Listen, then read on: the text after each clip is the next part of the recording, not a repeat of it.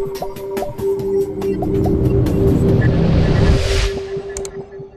day, my father decided it was time to move away, across the ocean, to start a new life in Empire Bay.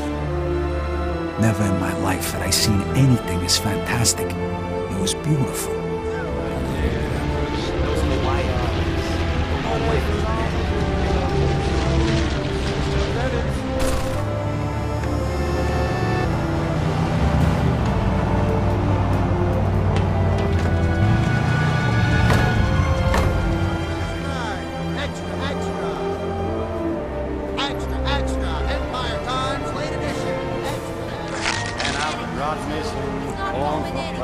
It's just one lousy The beer. lights turned way down low.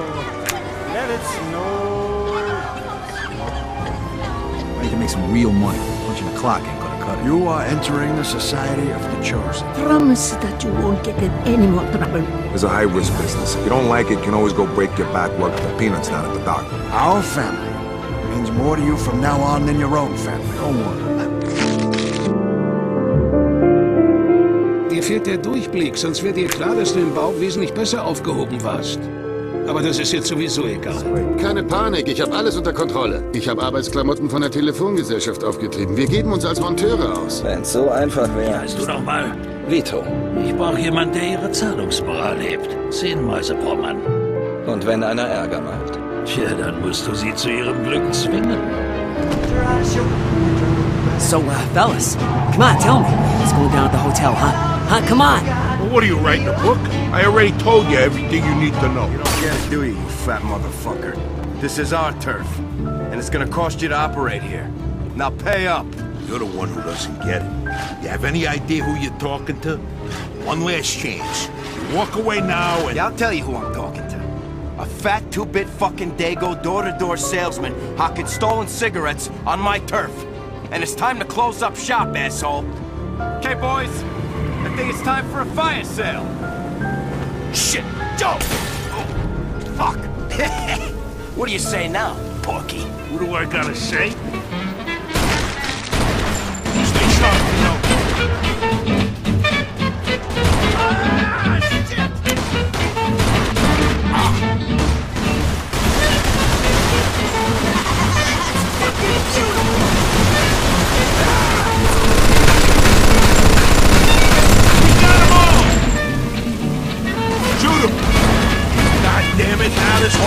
Place the.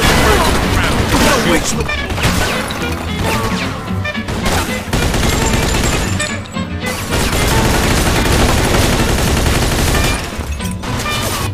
on, Vito, move it! We gotta help Marty!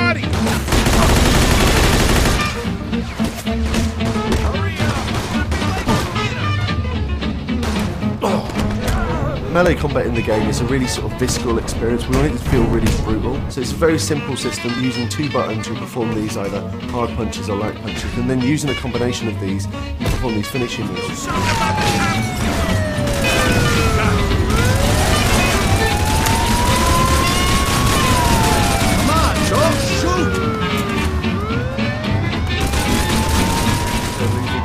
You know, the cars screeching around the corner with the smoke coming off the tyres, guys shooting out of the windows with Tommy guns.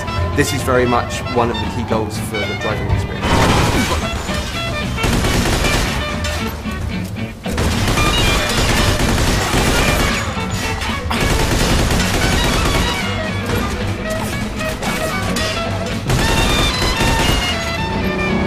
Pursuit of a speeding vehicle. Copy that.